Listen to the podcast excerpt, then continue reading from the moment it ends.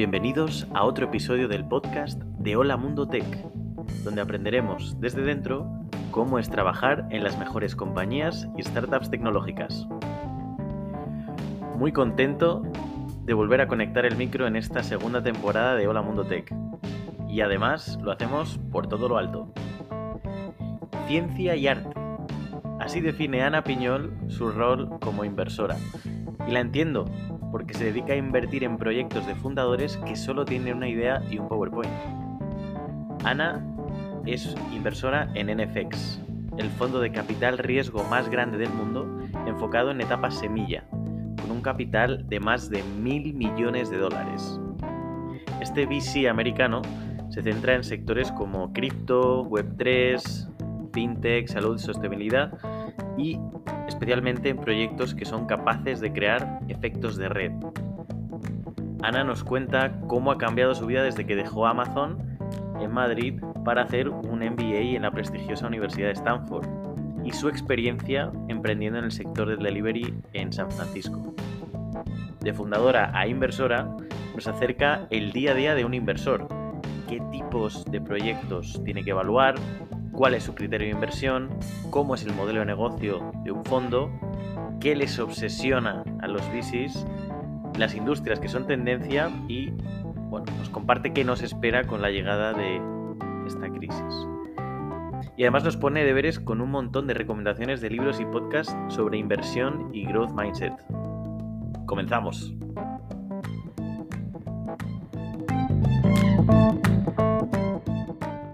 Pues Ana Piñol, bienvenida a Hola Mundo Tech. Muchas gracias por estar aquí. Gracias a ti, mucha ilusión estar aquí hoy.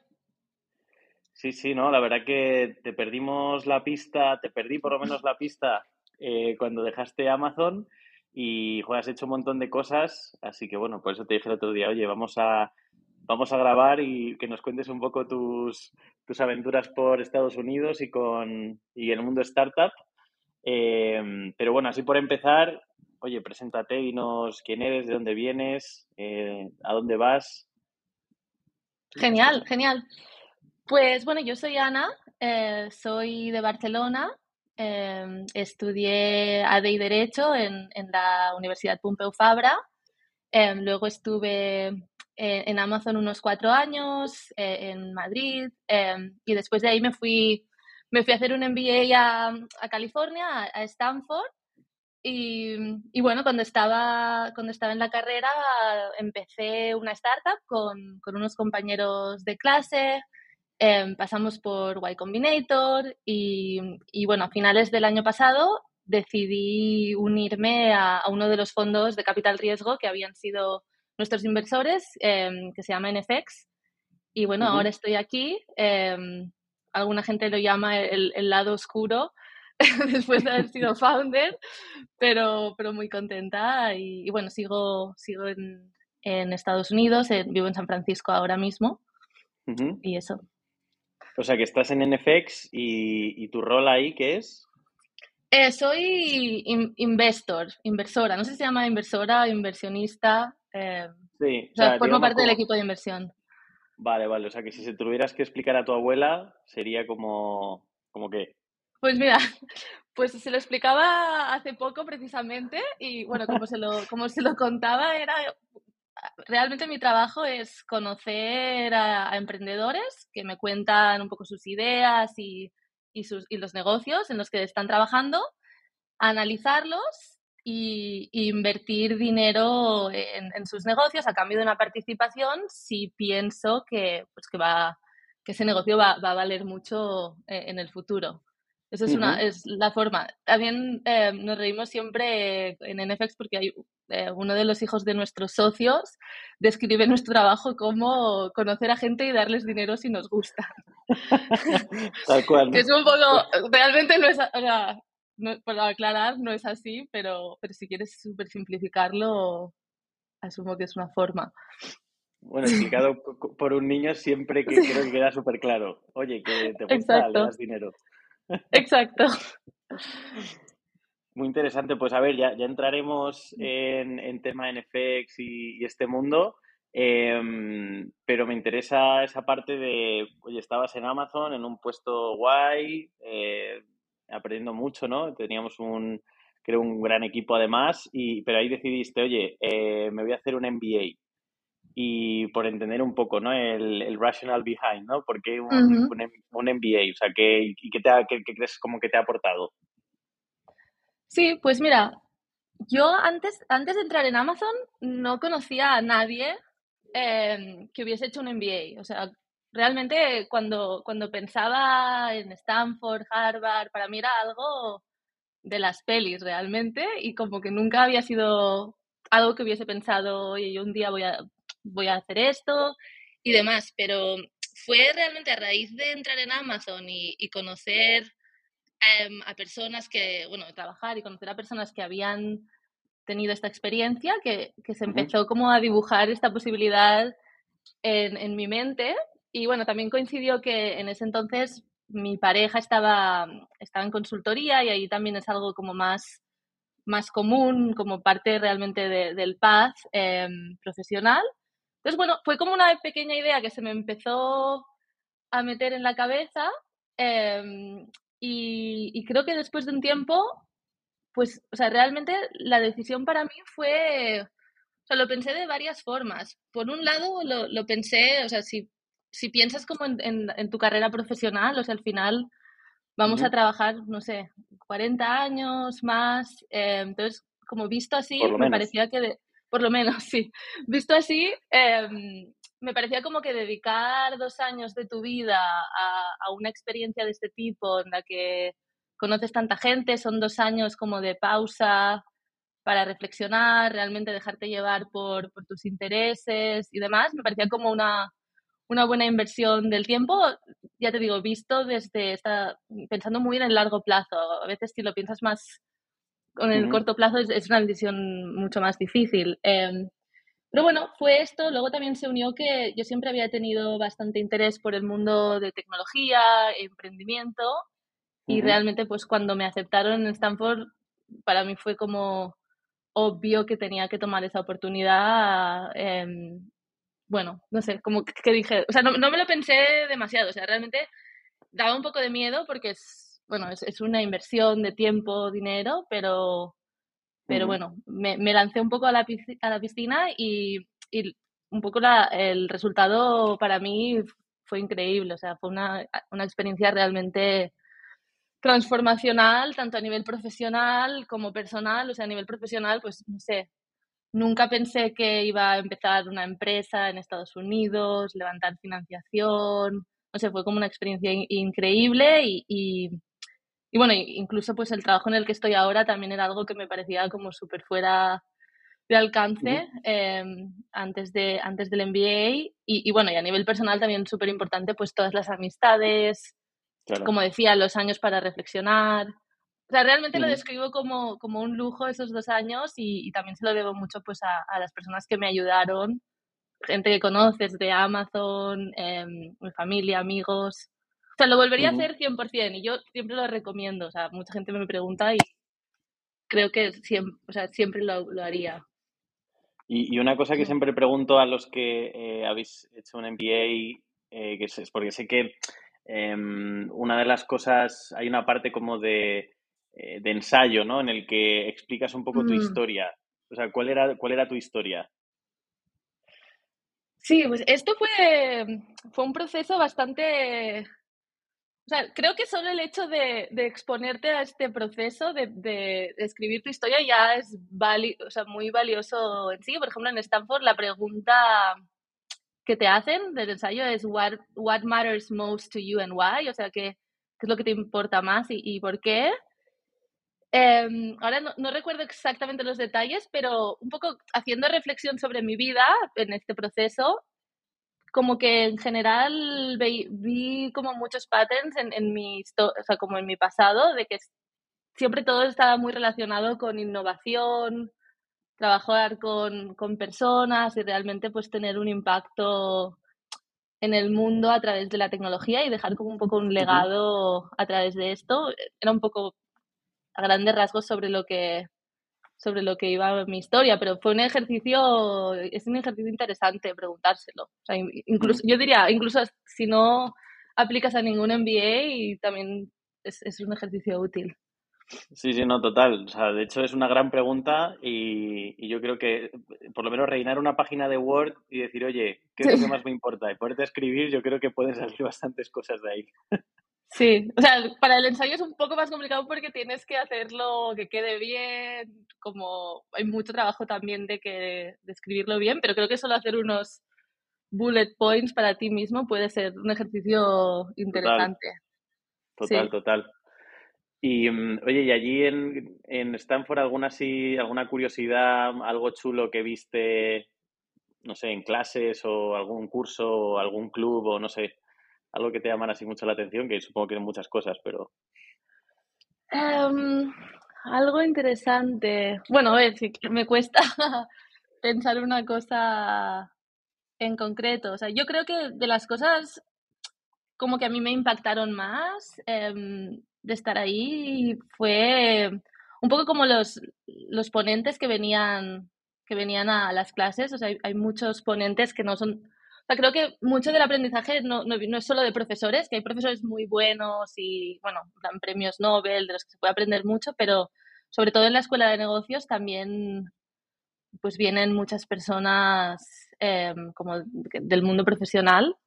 Y, y, no sé, como a mí me abrió mucho los ojos, o sea, venía gente pues tipo Eric Smith, que era el CEO de Google en ese entonces, no sé, muchísima gente de este tipo. Eh, y como que era muy curioso verlos como en primera persona y como al final, quieres o no, pues ver que son personas normales como cualquiera, como cualquiera de nosotros. Eh, yo creo que eso también te abre como mucho los ojos y, y te, te empodera mucho también a pensar, ostras, es que esta persona también podría ser yo. Y yo creo que eso es algo, para mí, de las cosas como que más te abren te abren los ojos estando ahí. ¿Sabes? Que te das cuenta que al final pues son gente que pues, ha trabajado mucho, también hay mucho de estar en el lugar correcto en el momento correcto, pero sí, eso es de las cosas más que más destacaría. y, entiendo que fue allí en Stanford donde conociste a o sea, algún compañero que dijiste, oye, vamos a montar una startup, o, cómo fue esto. Sí, pues em, yo creo que, o sea, cuando yo cuando fui a Stanford ya iba con esta idea de, oye, yo algún día quiero emprender y voy a aprender mucho, pero lo veía más como, no sé, yo creo que desde que, desde que soy pequeña que tenía esta idea, pero era como siempre coleccionando aprendizajes para un día llegar a, ser, llegar a hacerlo, ¿no? Y, creo que lo que me cambió bastante de la perspectiva fue llegar a, a la universidad y primero muchísimos de mis compañeros tener como la misma inquietud, pero Em, la diferencia es que todo el mundo lo veía como para hacerlo ya y como mucho como esta visión de la forma de aprender es haciéndolo. Cuanto antes te lances, em, antes vas a, a, poderlo hacer y muchas veces pues tendrás que probar muchas cosas antes de como encontrar lo, lo correcto. y, y, un poco, pues había, hay muchos clubs, muchas clases que fomentan el emprendimiento allí y como el primer quarter conocí al que luego fue uno de mis co-founders y no sé, como desde el principio nos llevamos muy bien y, tuvimos como este compromiso de durante el, MBA pues hacer clases juntos para probar ideas y realmente estuvimos como los años del MBA intentando aprovechar al máximo todos los recursos ahí y, y, luego pues cuando, cuando nos graduamos, en ese momento ya se habían unido dos personas más. Eh, cuando nos graduamos, pues decidimos como darle como una oportunidad y en lugar de buscar un trabajo, pues hacer esto.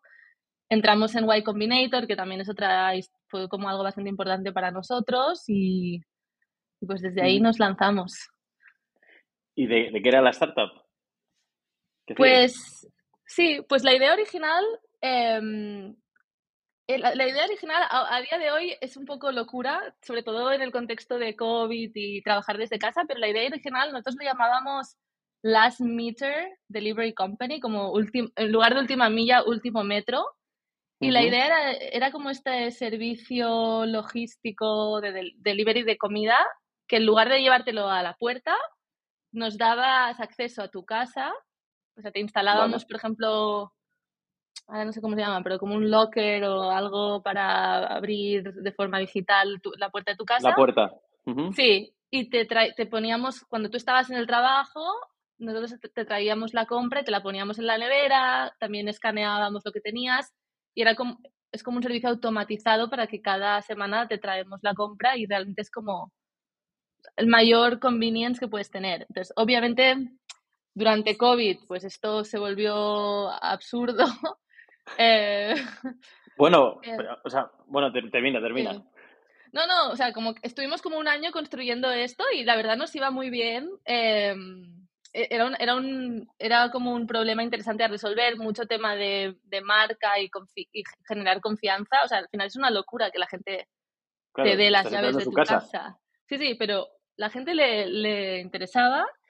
Em, y luego durante COVID pues tuvimos que pasar a hacer, o sea, seguíamos entregando, pero a la puerta y fue como una época un poco estresante. Em, bueno, supongo que te acuerdas de no hay papel de bate y cosas así, pues nosotros éramos los que entregábamos todo esto. Em, y nada, ahora la empresa sigue, em, pero ha cambiado mucho. Ahora es, es, más un tema B2B más que B2C. Y básicamente pues damos herramientas a, a, creadores de contenido tipo de recetas y demás, como influencers, para monetizar su contenido. Básicamente pueden crear tiendas, crear sus recetas y sus fans pueden comprar las recetas directamente y por detrás estamos conectados pues con Instacart y con otros servicios de delivery y les llega a su casa. Esto es, esto es ah, lo que es ahora. Sí. O sea que cambió bastante, ¿no? El, modelo. Sí, cambió mucho, sí. Pero, eh, a ver, esto es muy interesante. El, o sea, el modelo este de entrar en tu casa, yo recuerdo en algún momento ver un vídeo de Amazon también en el que también hacían esto, ¿no? Eh, sí, Amazon y Walmart estaban a la vez que nosotros empezamos esto.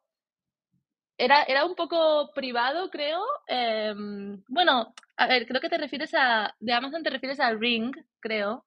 Bueno, sí, tenían un servicio de poner, de, entrar de poner tus paquetes en tu coche, en, tu garaje, sí. Justo. Es parecido, era parecido. Lo nuestro, el tema es que lo nuestro era un poco otro, un nivel más alto de, de confianza, porque normalmente pues la gente que usaba este servicio de Ring de Amazon, pues les daba acceso a su garaje quizá, pero no entrabas en la casa. ¿Sabes? Como que quizá tienes las llaves del garaje, pero del garaje a llegar a tu casa hay como otra puerta, entonces está como un poco aislado. Nosotros nos metíamos en la cocina. Hasta la cocina, literal. Exacto. Y, colocabais la, la, comida en la nevera y todo, o sea... Sí, sí, era parte del... Está, todo hecho. Sí, esa era la idea. La idea era, oye, la gente trabaja mucho, em, sobre todo aquí en San Francisco pues funcionaba muy bien porque la gente trabaja mucho. Eh, está en la oficina, estás en la oficina y realmente no puedes planear bien cuándo te viene la persona de delivery. Em, entonces, bueno, está una forma tanto de no te tienes que preocupar de estar en casa cuando te traen la compra y también hay esta parte de automatización de tus compras, que esto lo hemos mantenido también hoy en día en el servicio que damos. ¿Y, el modelo de negocio que era? Em, claro, para, para que entre en tu casa, sí o sí tienes que tener algo de domótica, ¿no? Para que entréis. Que, es un, ¿Era un device vuestro o cómo? O sea, em, si, si ellos tenían ya device, eh, o sea, nosotros al principio nos estábamos centrando en, en adquirir a personas que ya tenían esos devices pero la idea, por ejemplo, si hubiésemos continuado, era empezar pues a tener, a ofrecer el device y a instalarlo. Que por ejemplo Walmart y Amazon tenían proyectos, no sé si los siguen teniendo, pero tenían proyectos a la vez que nosotros trabajando en esto y por ejemplo Walmart pues los instalaba en las casas. Y, no sé. Mm, y, por curiosidad, ¿cuánto costaba así? Los que no, bueno, entiendo que eso, os, os empezasteis a, a centrar en los que ya tenían, que, o sea, ¿cómo, cómo, cómo os centrabais en los que ya tenían? Rollo, oye, nosotros lanzamos esto, este es nuestro servicio y el que tenga doméstica en casa dirá, ah, pues esto me interesa, ¿no? Sí, también como en cuanto a, pues no sé, cuando haces, em, ¿cómo se llama? Segmentación, pues hay formas de intentar buscar pues clientes que ya sean clientes de otras marcas, cosas así. Al final era como un tema exclusivo al principio, cuando estábamos empezando, pues teníamos como una waitlist, depende de, tus características, pues entrabas o no al principio.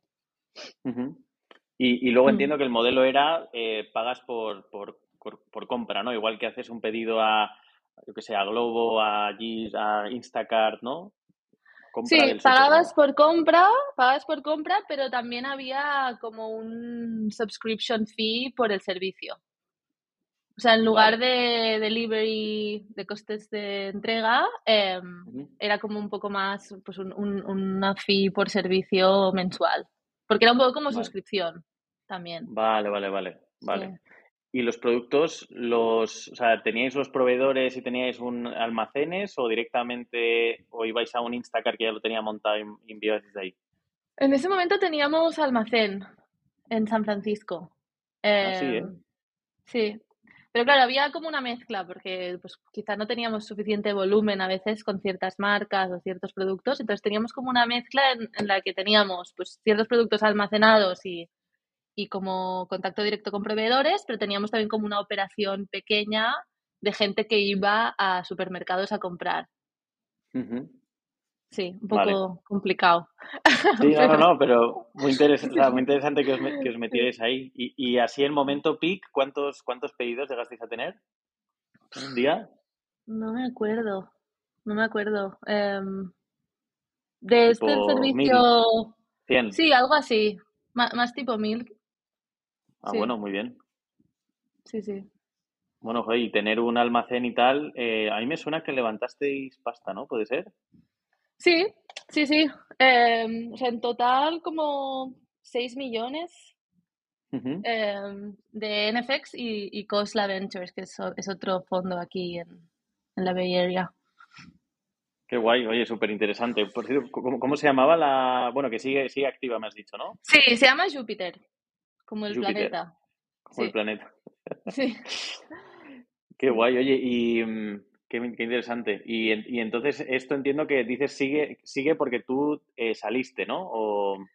Sí, o sea, el, negocio sigue. Yo el año pasado, em, bueno, básicamente después de un tiempo en la empresa decidí que, bueno, estaba haciendo como bastante angel investing, como eh, hay, hay como un fenómeno, sobre todo como aquí en San Francisco, cuando estás emprendiendo, naturalmente estás como en contacto con muchos otros emprendedores y hay como una cultura muy fuerte de ayudarse los unos a los otros y como de unos invertir en los otros y demás.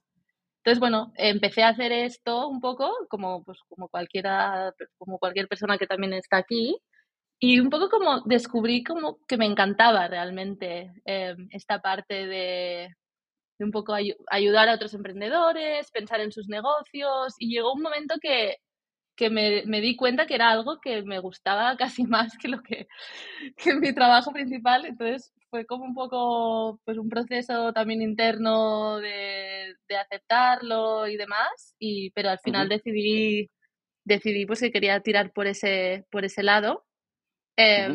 Y, pues probar pues hacer esto full time, porque al final pues antes no tenía mucho tiempo realmente para, para dedicar a, eso.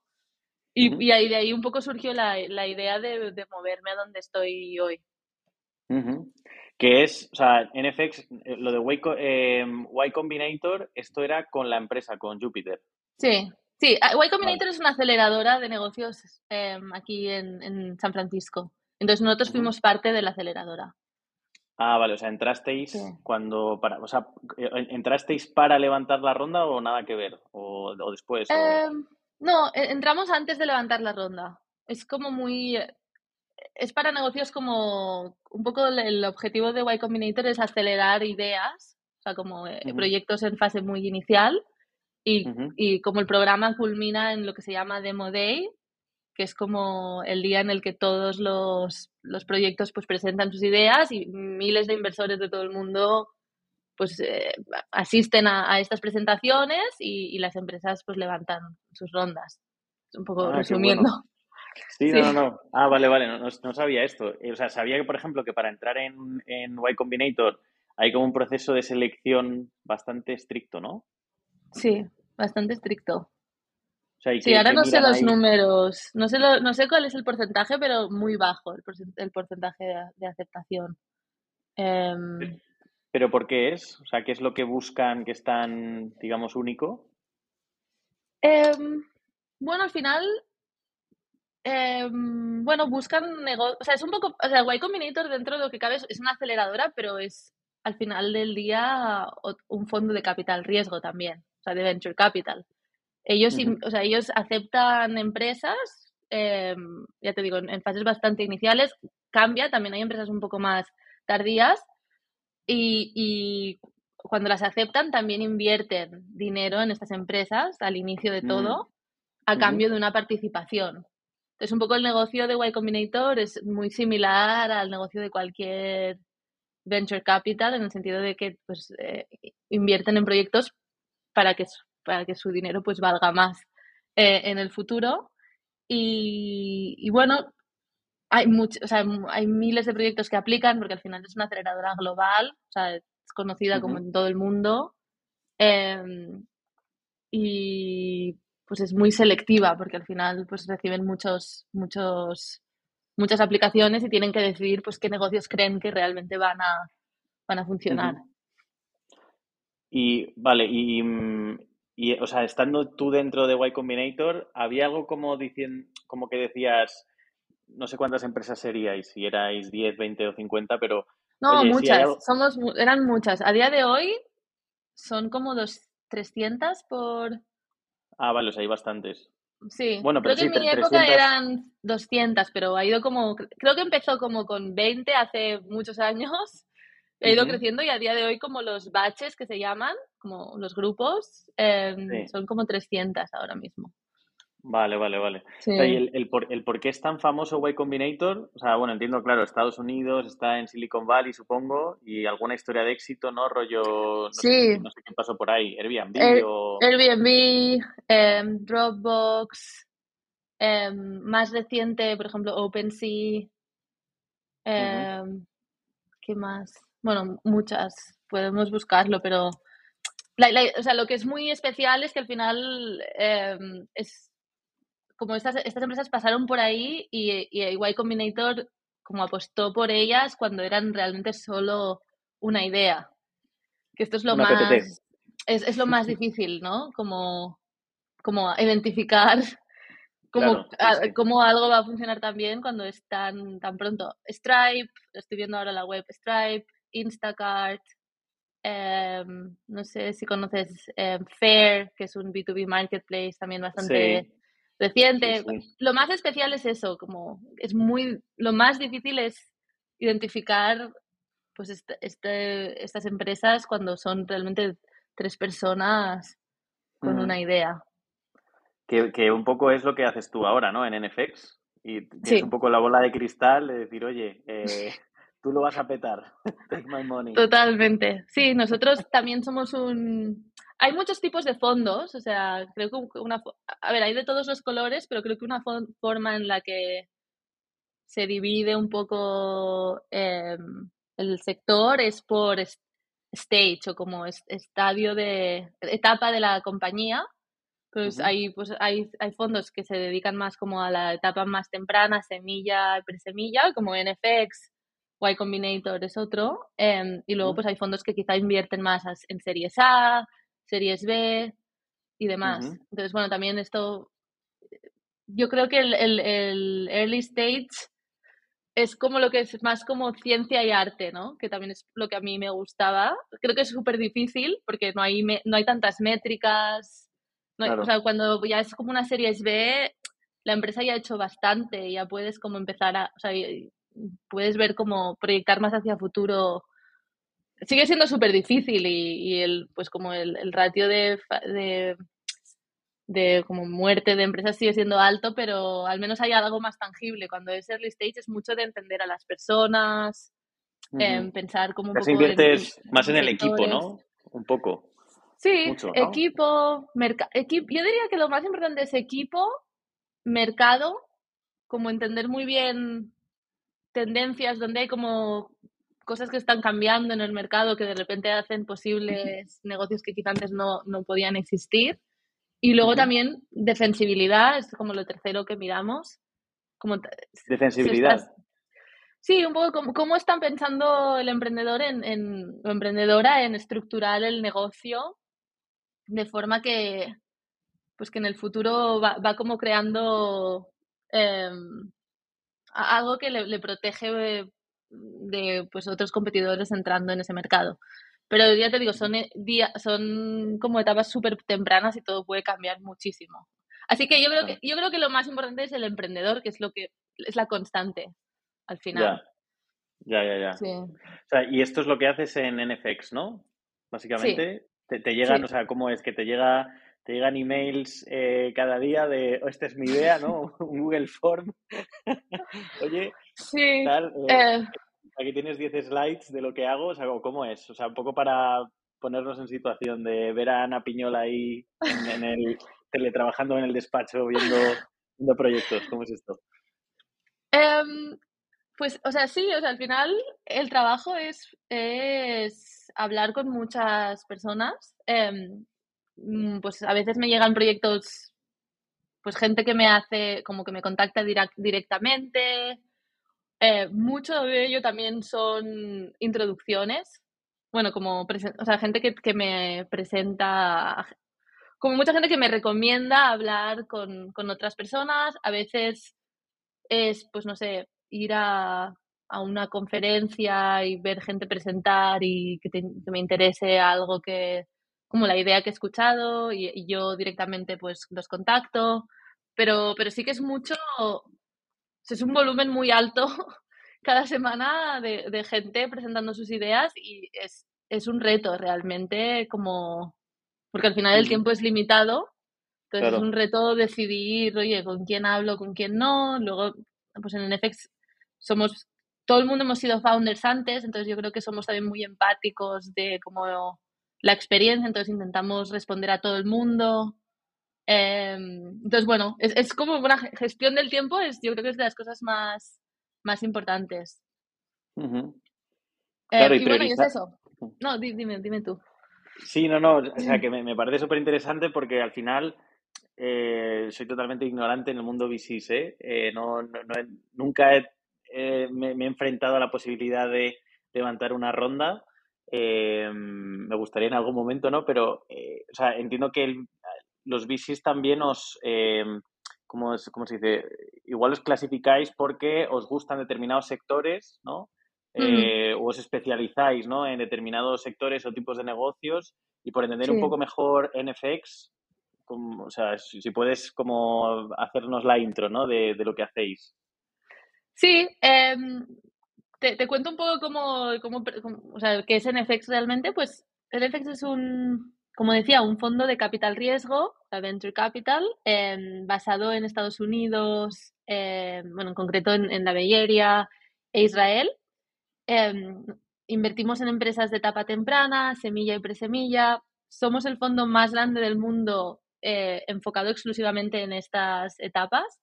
Tenemos como un, un capital, o sea, tenemos como más de mil millones en, en activos gestionados, sentido como de activos tanto en empresas invertidas como por invertir.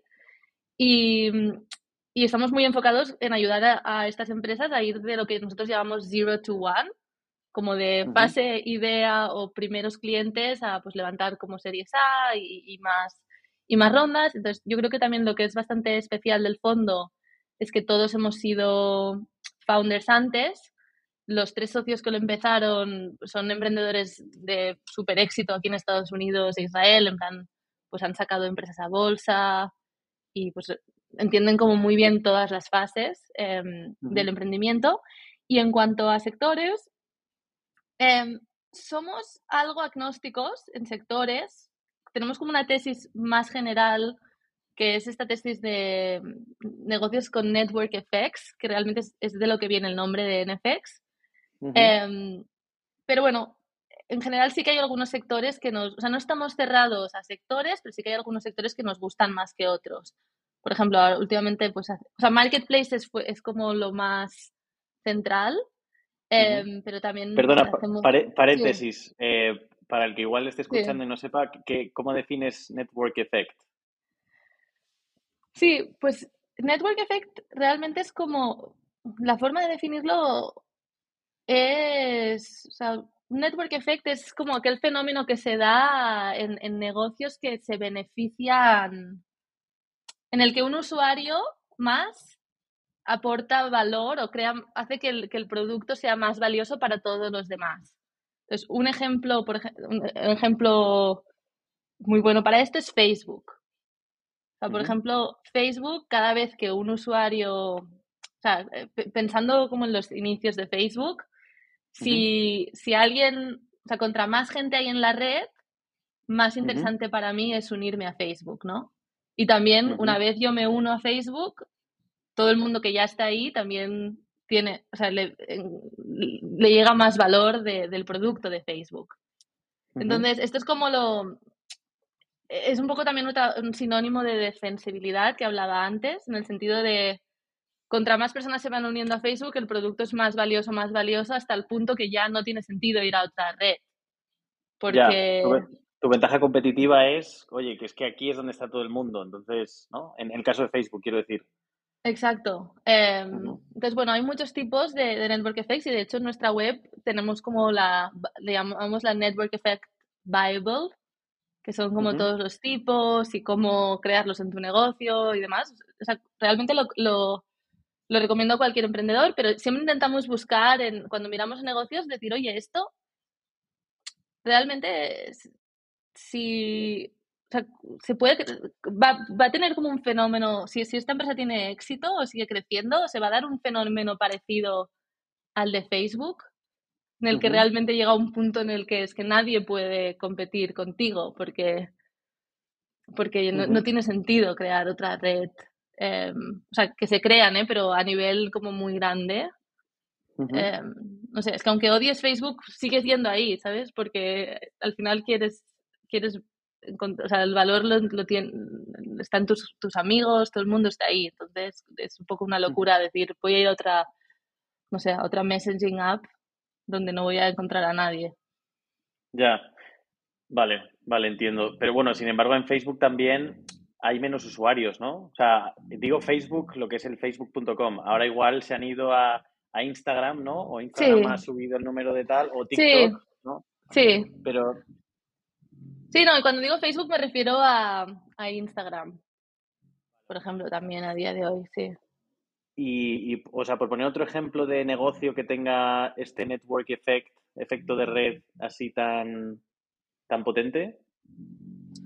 Pues, por ejemplo, em, Amazon mismo, Amazon Marketplace, al final em, llega un punto que tú quieres ir a comprar ahí porque sabes que ahí vas a encontrar todo, ¿no?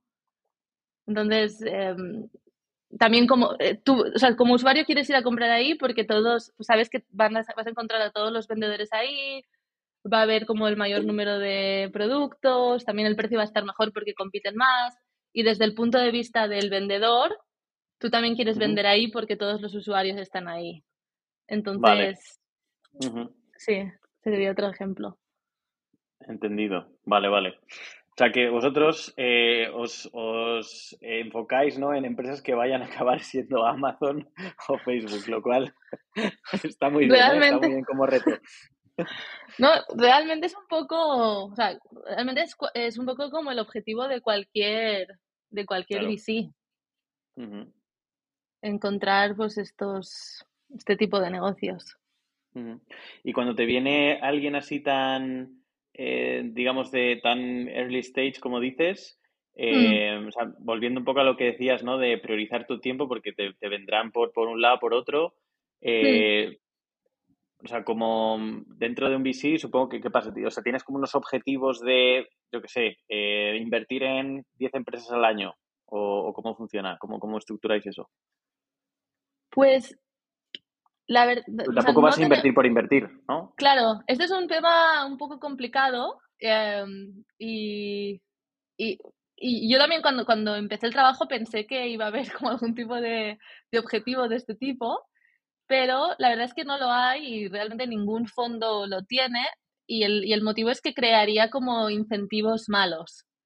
Em, porque Ujú, al final, o sea, todo el negocio de, de Venture Capital, o sea, como, un poco cómo funciona es, tú inviertes en cierto número de empresas y al final del día solo, o sea, o sea todo sigue como lo que se llama una power law, que básicamente significa que es un número súper pequeño de empresas va a ser responsable de todo, de como todos los retornos. Por eso te digo, o sea, como encontrar un Facebook, un Amazon, o sea, son como casos tan, tan atípicos. Entonces, es un poco peligroso poner objetivos de este tipo, porque al final un poco te puede llevar a invertir en cosas que no sean em, pues esos casos excepcionales. Entonces, es, es un poco hay, hay mucha libertad, o sea, realmente nadie, no hay como presión de, o sea, hay más, hay supongo que sí que es importante estar constantemente hablando con gente, pero es más importante como el, estar hablando que realmente el estar invirtiendo, porque hay que pensarse muy bien realmente las inversiones. ¿Sois, ¿Sois muchos en NFX? Em, pues el equipo en total somos unas 40 personas pero del equipo de inversión somos ocho. Vale, o sea, sois, hay, sois ocho que os encargáis de ver proyectos, ¿no? Y hacer como un primer filtro. O algo así, no, cómo es? No, no, no. O sea, somos ocho que, que o sea, ocho personas que, que vemos proyectos y, tomamos decisiones. Y luego el resto de gente del equipo son más gente como de soporte, em, tanto pues al equipo de inversión como, como también a nuestros emprendedores hay como un equipo bastante grande que le llamamos como equipo de platform, que son gente tipo, pues, no sé, una, una, persona que es experto en recursos humanos, una persona que es experta en, en relaciones públicas, otra persona que es, por ejemplo, es experta en hacer em, presentaciones muy bien para cuando nuestros founders tienen que ir a levantar más capital, pues es como una persona que les ayuda con el storytelling, cómo montar los decks, hay como un equipo grande de ayuda a nuestros, o sea, a las empresas de nuestro portfolio. Y luego también tenemos un equipo, NFX en concreto tiene un equipo bastante grande de, de software, como de ingenieros, que crean productos para hacer el trabajo más sencillo. O sea, por ejemplo, procesar estos miles de miles de empresas que nos llegan y demás. Tenemos como unos sistemas bastante potentes internamente, como CRMs propios y demás.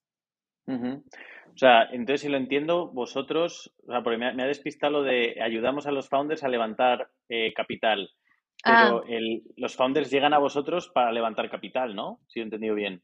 Sí, eh, déjame clarificarlo. O sea, como te decía antes, hay como fondos que se especializan en diferentes etapas. Entonces, nosotros estamos eh, especializados en la etapa seed y pre-seed. Entonces, los founders vienen a, nuestro, a nosotros cuando están en esa etapa. Entonces, nosotros invertimos y ahí pues lideramos una ronda de inversión, pero luego, cuando estos founders siguen levantando rondas, como en, rondas más, o sea, como más, de más adelante, hay otros fondos especializados. Entonces, nosotros les ayudamos a levantar capital de los otros fondos que se especializan en etapas más tardías. O sea, por ejemplo, nosotros nunca lideramos una Series B. Vale.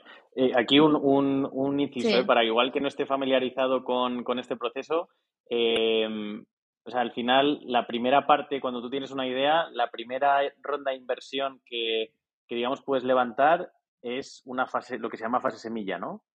Sí, semilla o presemilla. Bueno, realmente lo, lo primero de todo podría ser, por ejemplo, levantar de ángeles. Vale. De ángeles, que esas son personas ah, que a título individual invierten en empresas. Entonces suelen ser como cheques más pequeños y, y, suele ser en un momento en el que la empresa realmente, ahí sí que la empresa tiene cero. O sea, muchas veces quizás no tiene ni una presentación. Entonces, vale, o sea, tiene una idea, ¿no? O sea, gente que invierte en una idea. Vale, vale. Y de ahí vas a, sí, y de ahí vas a semilla, semilla, semilla. No, siempre tienes que pasar por todas las fases. Quizá hay gente que va directo a semilla, pero un poco es ángel, presemilla, semilla, y luego ya empieza series A, series B, series C, D, puede ser muchas.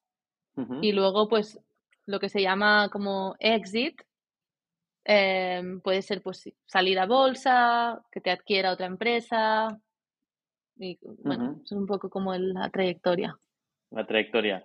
Y, mm, una pregunta, ¿el, ¿el, tamaño de la compañía eh, tiene que ver con la fase de todas estas fases? Es decir, una empresa que llega a NFX, que está en presemilla o semilla, ¿qué, tiene? O sea, ¿tiene ya algún cliente normalmente? O sea, ¿cómo es, cómo es ese perfil de empresa que llega a ese presemilla o semilla?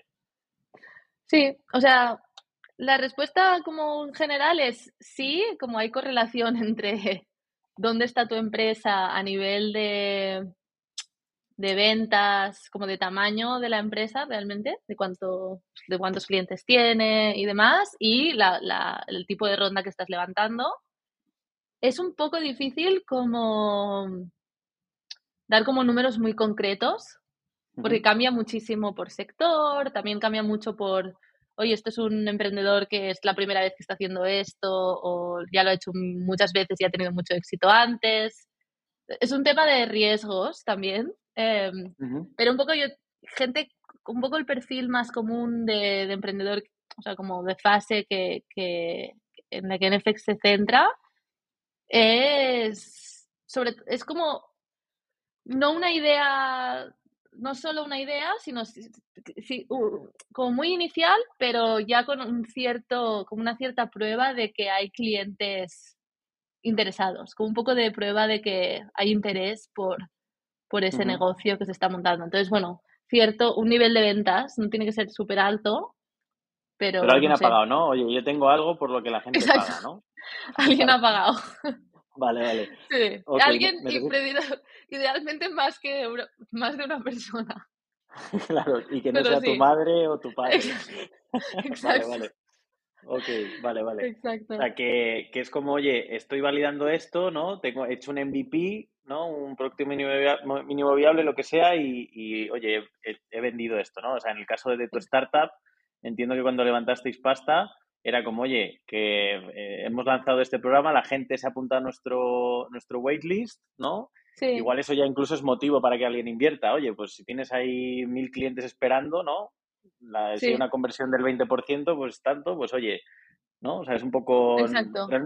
Vale, vale. Sí, o sea, siempre es como ver una prueba de que el mercado te está diciendo que hay interés em, para ello y luego también, pues el equipo también tiene que estar formado en el sentido de pues al menos, no sé, tiene que haber como ciertas, algunas personas que creas que ya pues pueden empezar a hacer algo y construir algo. Em, y, el producto, pues quizá, eh, como decías, un MVP para entender un poco por dónde van los tiros. y, tú cuando, claro, cuando te llegan entonces ideas que ya, o sea, ya, ya empieza a entender, ¿no? Te llega alguien que, dice, oye, Ana, que, yo he vendido algo ya, pero necesito pasar esto al, al siguiente nivel, ¿no? Eh, sí. ¿Tú cómo validas que, o sea, le pides las facturas? O sea, ¿cómo, cómo es ese proceso de, vale, I, trust you, ¿sabes? Pues mira, en este sentido, se basa mucho, este sector se basa mucho en la confianza. O sea, realmente no, no hay mucha validación. O sea, yo me creo lo que me, lo que me dicen realmente. O sea, no me meto a decir, oye, pásame tus recibos de Stripe para estar segura. ¿Sabes? No, o sea, realmente, realmente eh, puede sonar un poco locura, pero hay, o sea, se basa totalmente en la confianza. Em, y pero, pero bueno, a la vez tiene sentido porque todo es un mundo muy de reputación, ¿no? Em, como que si engañas en esa fase. Y tendrás como, o sea, yo que sé, si te viene alguien que tiene esta idea y ha estado en Y Combinator, ¿no? O ha estado un poco en círculos, digamos, donde alguien ha filtrado previamente, ¿no? A esta persona o a este equipo. Exacto. vale, ni te lo planteas, ¿no? Mm. Sí, ¿no? O sea, te basa mucho la confianza. O sea, lo que sí que hacemos a veces, bueno, de hecho, siempre que se puede, cuando hay gente que ha pagado, yo intento hablar con la gente que ha pagado. Pero ah, no, pero no tanto para decir, oye, realmente has pagado o no, sino más entender por qué, eh, como qué interés, ¿sabes? Intentar entender por, ¿sabes? Qué, qué interés ven los clientes en ese servicio, o si están como locos por el servicio, o si es más como, sí, me, ¿sabes? Como sí, lo he probado. Un poco tener una, un, un poco de tacto, o sea, entender un poco por dónde van los tiros en cuanto a, a qué entusiasmada está la gente con eso. Vale. Y, volviendo un poco al como el, journey ¿no? de, esta empresa que, identificáis, eh, le, metéis pasta, o sea, le, metéis pasta, le, le, dais esos recursos ¿no? para llevarla al siguiente nivel. ¿no? O sea, vosotros le cogéis en semilla, intentáis que vayan al siguiente paso que es un serie A, ¿no? O serie, no, sí, sí A sería el siguiente. Y ahí os, os desvinculáis. No, realmente no. O sea, realmente esto es una relación de muchos años. Em, por lo que también, por eso la confianza es tan importante. O sea, al final es, algo que, pues si todo va bien, va a ser una relación de 10 años. Em, entonces, no, nos, no nos desvinculamos. De hecho, esto es otro concepto, o sea, esto también es algo importante. Nosotros no lideramos, o sea, hay, como esta, este concepto de liderar una ronda o participar en una ronda. Entonces, liderar significa ser como poner como el ticket más grande, o sea, como poner el mayor porcentaje del dinero de la ronda, eso es, como liderar, y luego es participar, que es pues poner un, un ticket, pero que no sea un gran porcentaje de la ronda. Entonces nosotros liderar, liderar, solo lideramos semilla y presemilla, pero de nuestras participadas, cuando levantan inversión de otros eh, VCs, eh, en el futuro nosotros seguimos participando de esas rondas. Entonces, seguimos vinculados con la empresa en toda su historia. Sí que es cierto que a la que se unen como más inversores, pues quizá nuestro rol es más, imagínate, si al principio que hablamos cada semana, después de tres años, pues quizás, no sé, cada mes o cada quarter, em, como baja un poco la intensidad, pero también porque el emprendedor está en otras fases y está rodeado de, otro, de otras personas que quizá para esa fase son más útiles. Vale, vale, vale, entiendo. ¿Y cómo hacéis la pasta? Porque o sea, vosotros metéis, ¿no? En esa, invertís lo que sea la fase semilla y luego seguís metiendo tal. ¿Y en qué momento, digamos, eh, vuelve la inversión? Pues eso es lo que se llama pues el exit, cuando hay un exit. Em, y el exit realmente pueden ser dos cosas. Puede ser o la salida a bolsa de la compañía o puede ser una venta, o sea, una venta de la empresa pues a un, a un tercero. También puede ser, que esto es menos común, porque al final sí, esto es menos común, pero también tú puedes venderte tus acciones, como, como fondo puedes vender tus acciones a otro fondo, por ejemplo. Eh, esas son como las formas. Pero al, fin, pero al final esto es como un tema, es, muy a largo plazo, realmente. Y al final tú inviertes en una empresa porque confías mucho en ella, entonces la idea es estar hasta el, final cuando hay como esa... O sea, como el mayor success es cuando una empresa sale a bolsa. Ya. Claro, pero que hay un. O sea, ahora entiendo por qué es capital riesgo. O sea, no, no, sí, sí. Desde, que metes en semilla hasta que una empresa puede salir a bolsa, no sé qué, no sé si tienes algún porcentaje de conversión en la cabeza, pero no sé, que un 1% sale, ¿no? Sí, sí, eh, sí. sí. Sí, es súper, o sea, al final es, es, es un, o sea, es, una asset class que se llama financiero, caracterizado precisamente por alto riesgo, pero también alto retorno. Em, claro. Y bueno, es súper o sea, es súper difícil realmente. Claro, no, no, no, total. Y en, en Estados Unidos, em, ¿qué dirías que les obsesiona a los VCs? ¿Qué os obsesiona? ¿Qué nos obsesiona? Em, yo creo, o sea, creo que quizás es útil quizá dar un paso atrás y, explicar un poco cómo el negocio. vale. Em, o sea, al final, cómo funciona este negocio es. Em, hay unas, unas personas que se llaman, bueno, no son personas, son organizaciones muchas veces, que se llaman Limited Partners. Y estos son gente, que son, bueno, son fundaciones, fondos de pensiones, cambia un poco.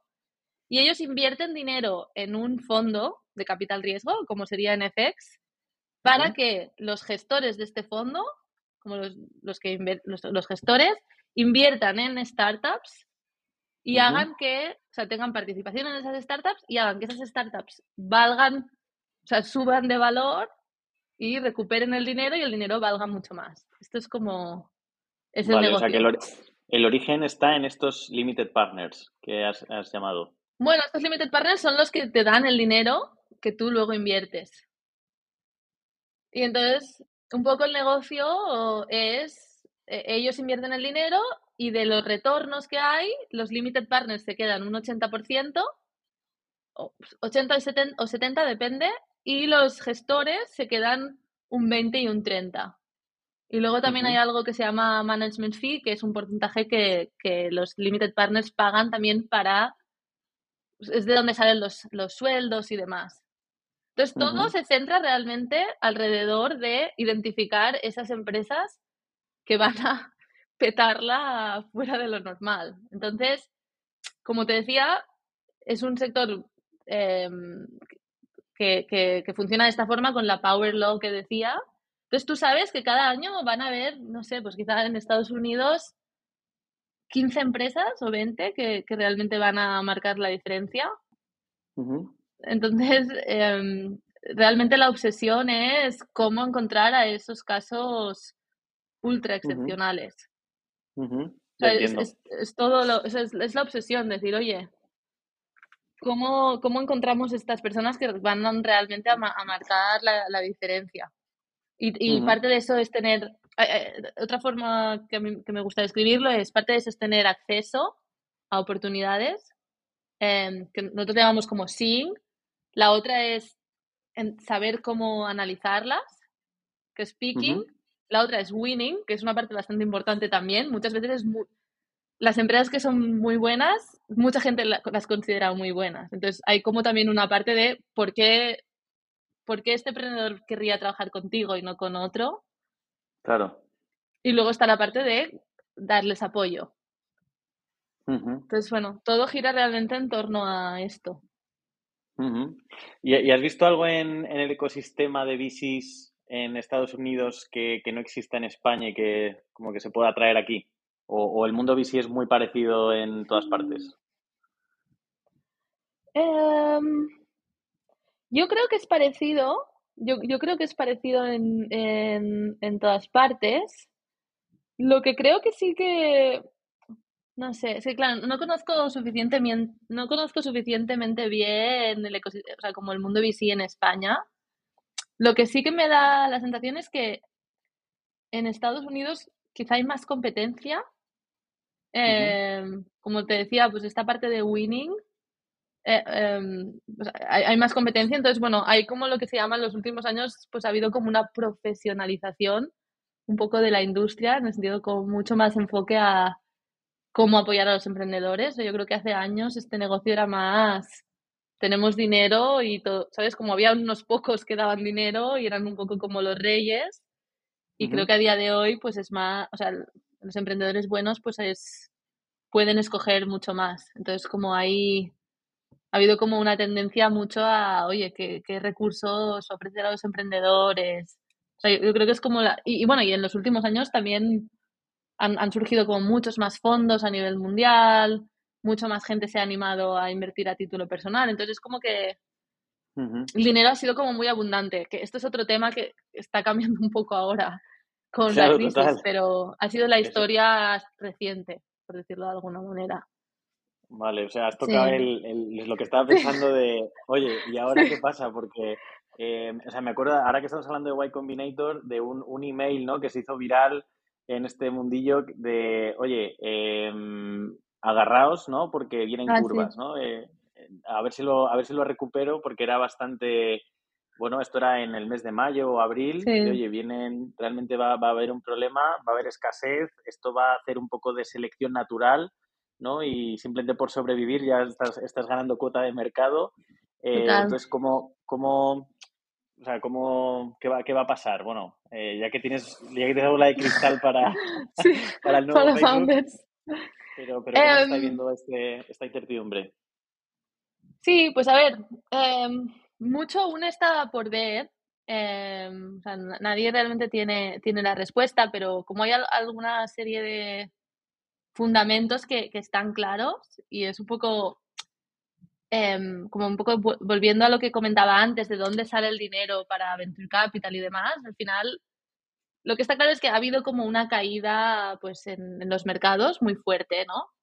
Entonces, al final estas estos limited partners, estas fundaciones y demás, que invierten su dinero y tienen como unas estrategias de portfolio muy concretas en las que deciden, oye, este es todo el dinero que tengo para invertir, entonces, tal porcentaje de mi dinero va a la bolsa, tal porcentaje va pues a, bonos.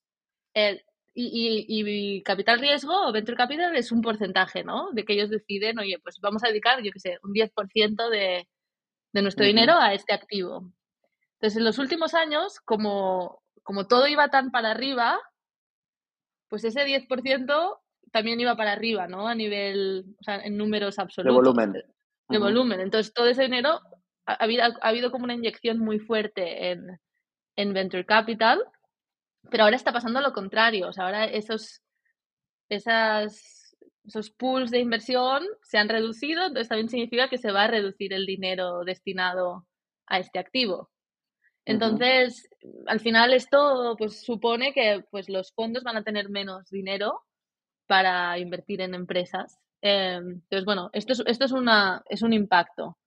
Em, y ya te digo, no, no, también depende un poco de cómo evolucione el mercado en los, en los próximos meses, porque no, al final los fondos se cierran cada, cada X tiempo, no es que se, haga cada, se decida cada mes qué poner ahí, pero este es un posible impacto. El otro es las valoraciones de las empresas. Y, y como, como, esto, o sea, un poco ahí las, las relaciones de causalidad son, sobre todo en, en, etapas más tardías, cuando se decide la valoración en la que se invierte, a la que se invierte en una empresa, lo que se utiliza para determinarla son las valoraciones de las empresas en, el, en la bolsa. Entonces se mira, oye, ¿cuánto dinero, o sea, cuánta revenue tiene esta empresa y a cuánto está valorada? Entonces ahí hay como un múltiplo. Em, y cuando tú evalúas una startup, dices, oye, estos son los múltiplos en este sector y más o menos con el revenue que tiene esta, esta empresa, a esto es a, lo que se, a lo que se valora. Entonces, ha habido también una caída muy fuerte de, los, de las valoraciones de empresas tecnológicas en, en la bolsa. Entonces, pues empresas que están en series C y demás, donde esos múltiplos se toman mucho como referencia, ahora mismo las valoraciones son son súper bajas hasta el punto que ha habido un poco una congelación de inversión en esos sectores más tardíos. Como que muchos inversores están un poco a la espera de a ver, qué, va a pasar en el mercado. Los founders también están intentando no salir a levantar capital. Entonces, bueno, esos son un poco como todos los impactos y está un poco por ver, está un poco por ver qué va a pasar. al final yo creo que la conclusión es, se van a hacer menos inversiones em, y seguramente van a caer un poco las, las valoraciones de las empresas. Pero, y, no y, no pensáis que también, a ver, al final en época de crisis también hay sectores, ¿no? Que donde invertir tiene quizás menos riesgo. Sí, ese es otra, es un buen punto. Como que cambia también un poco el enfoque, o sea, como que se empieza a pensar más en cuan, o sea, en los negocios, o sea, quizá pues hay menos apetito por invertir en negocios más de lujo, ¿no? De cosas que no son tan, tan claves para, para el día a día o al final es como buscar poner el dinero en sectores que, que están como son muy están muy protegidos de cambios, como pues comida, educación, bueno, educación depende de qué tipo, pero Como bienes más básicos, ¿no? Salud. Exacto. Eh, ya. Sí. Vale, vale. ¿Y, así hay algún sector eh, o startup que, tengas en el radar de, oye, pues eh, por aquí va a haber cosas interesantes? Sí, o sea, bueno, el sector en el que ahora estoy pasando, o sea, otro tema importante como de, cuando inviertes, creo que aludía a esto al principio. Al final, una pregunta que siempre hacemos es why now o por qué ahora, ¿no? Esto lo pregunto a, todas las empresas que, que, me presentan su idea, porque al final es ¿qué, qué, ¿qué ha cambiado recientemente en el mercado? O sea, ¿qué nueva tecnología ha salido? qué nueva moda, cultural, cambio cultural y demás que haga que de repente lo que estás construyendo ahora tenga sentido y antes no lo tuviera, porque siempre la, lo que hay que asumir es que no. O sea, una empresa no existe porque de repente a alguien se le ha ocurrido y nunca se le había ocurrido a nadie. Tiene que haber algo. O sea, hay demasiadas personas en el mundo para que tú seas tan especial que solo se te haya ocurrido a ti. O sea, tiene que haber algo como un cambio. Entonces, por ejemplo, Web3 y cripto, creo que es uno como de los cambios tecnológicos o nuevas tecnologías más recientes que han aparecido. Eh, entonces, bueno, es algo de lo que estoy intentando como aprender más y, viendo muchas empresas ahí. Eh, el otro tema también es todo el tema relacionado con el cambio climático, creo que también va a ser muy importante. Eh, y bueno, luego también sostenibilidad, mm. todo eso. y luego pues también fintech y, y, otros, otros sectores así también me interesan bastante, pero siempre es como, siempre, creo que la clave siempre es estar a, la, tanto para inversor como para emprendedor, siempre estar a la búsqueda de dónde está habiendo como movimiento, ¿sabes? ¿Dónde, dónde están habiendo cambios que de repente abren puertas que antes no, no existían. No, no, es, es, vamos, un curro eh, muy complejo. O sea, ahora entiendo lo de ciencia y arte, ¿no? O sea, sí, hay números, pero hay cosas que igual están empezando ahora y, casi es decir, bueno, pues esto, esto va a estar bien, ¿no? Pero haces un... Eh, pones la mano en el fuego ahí. Total, totalmente. Oye, pues pues súper interesante, Ana. Y, estoy seguro que también eh, tienes algún libro o podcast o, o, serie, no sé, sobre mundo VC, sobre mm. em, que así que, que, pueda recomendar. La verdad es que escuchándote y, y, por lo que me estás contando es que se me viene a la cabeza una serie increíble que es Silicon Valley, que no sé si la has visto. he visto algún capítulo, he visto algún capítulo, pero no la he visto entera.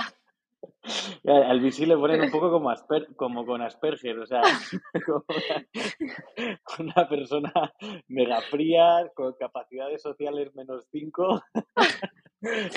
¿no? O sea, lo pintan ahí como muy, oye, eh, estos están eh, como enfocados en, la, pasta del retorno y ya está, ¿no?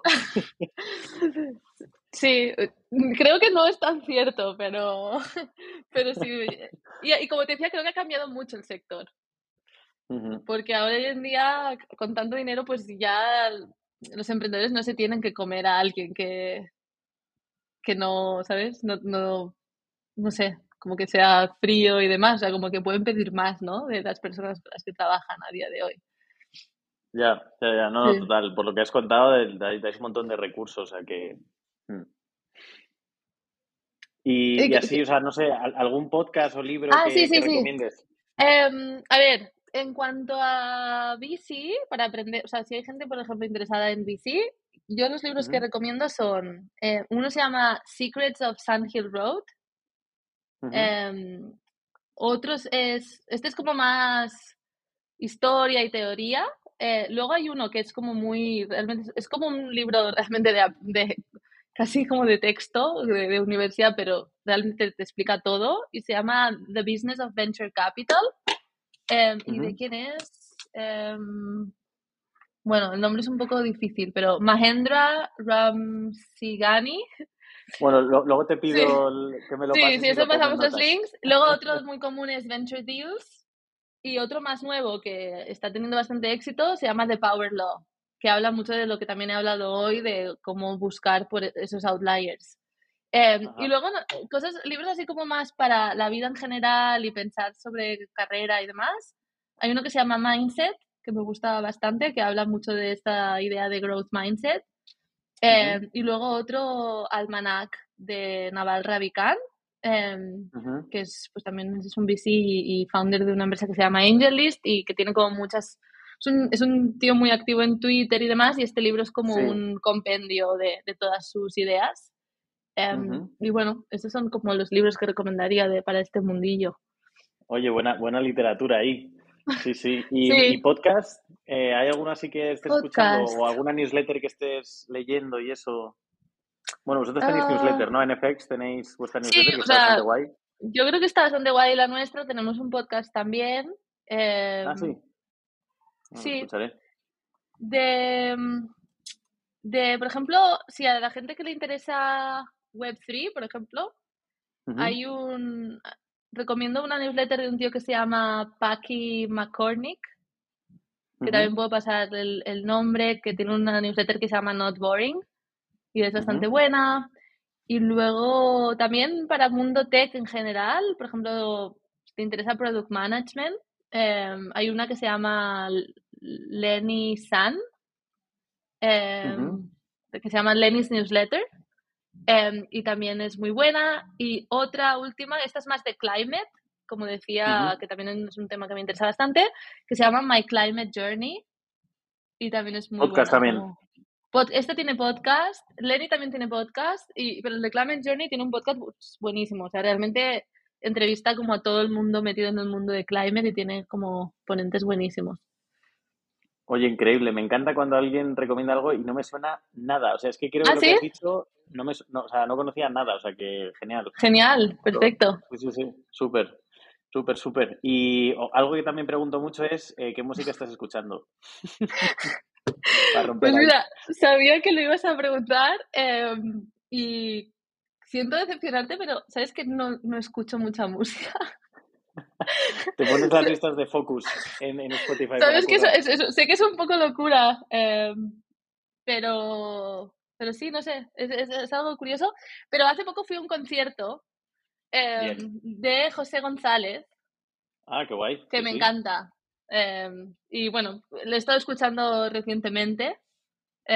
y luego también, pues, cuando echo de menos eh, España y estar en casa, escucho Manel, cosas, Rosalía, cosas así. Muy bien, no, no, genial. Manel mola, Manel mola.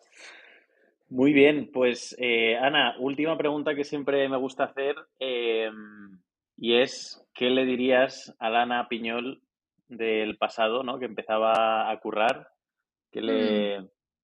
como si, si, si volvieras al, al, futuro, bueno, al pasado, em, ¿qué, le, ¿qué le aconsejarías? Mm, buena pregunta. Em, pues creo que desde cosas prácticas a cosas así más filosóficas, pero como cosa práctica, y esto va a sonar un poco frío, pero creo que una de las cosas sería empezar a invertir antes. ¿Vale? En, en fase semilla, ¿no? No, no tanto invertir en, en, startups, pero como que cuando piensas como en esta idea de interés compuesto y demás, siempre pienso, ostras, ojalá tuviera 15 años, 15 ah, años menos y hubiese estado como dedicando como una parte de, de mi sueldo pues a esto. Pero bueno, esto ya te digo, muy frío y muy práctico. Como, como más así en general, yo creo que un poco mi conclusión es que siempre priorizar a las personas con las que trabajas por encima de todo. Em, creo que es muy difícil como al, principio de la carrera profesional como entender que es importante, ¿no? O sea, es el sueldo, em, es, no sé, dónde, la ciudad donde trabajas y demás, y el rol, me va a gustar, no me va a gustar. Creo que por encima de todo es como intentar trabajar con personas que admiras em, y que un poco pues te ves siendo ellos en el futuro. Eso sería como... Las que aprender también, ¿no? Tienes que aprender y luego, sobre todo, pues no tener miedo a, pedir ayuda de los demás, entender que tu vida al final, pues también relacionado con eso de growth mindset, oye, que es, normal que ahora no, no, sepas todo, no lo sepas hacer todo bien y ser como muy, muy transparente con eso y, pedir ayuda de los demás y no tener miedo a, a tomar riesgos. Creo que un poco parecido a lo de invertir si piensas en tu vida a largo plazo, el riesgo que tomas hoy realmente no va a tener un, o sea, no si fracasas, pues no va a ser tan importante, ¿no? Cuando después de 20 años, pero, pero en cambio si te va bien y si aciertas, pues puede cambiar mucho tu trayectoria. Así que bueno, un poco Super, me ha encantado lo del consejo práctico y el filosófico. Muy bien, me gusta. Muy bien. Ana, pues oye, mil gracias por, por habernos dedicado esta horita y media casi y, vamos, eh, he aprendido un montón con, con, todo este mundo de VCs que lo tenía eh, totalmente apartado o desconocido y gracias por tus recomendaciones y, nada, oye, mucho éxito. Espero que eh, ya me dirás cuál de las, si, encuentras alguno de esos, de esos futuros Ojalá. Ojalá, ya te contaré. Eh, pero sí, bueno, un, placer también. Eh, un placer también estar aquí y, y reconectar. Y vamos hablando. Muy bien. Habla de Hola Mundo Tech por ahí, por, por la Bay Area. Hablaré, hablaré, 100%. bueno. un beso fuerte. Un abrazo.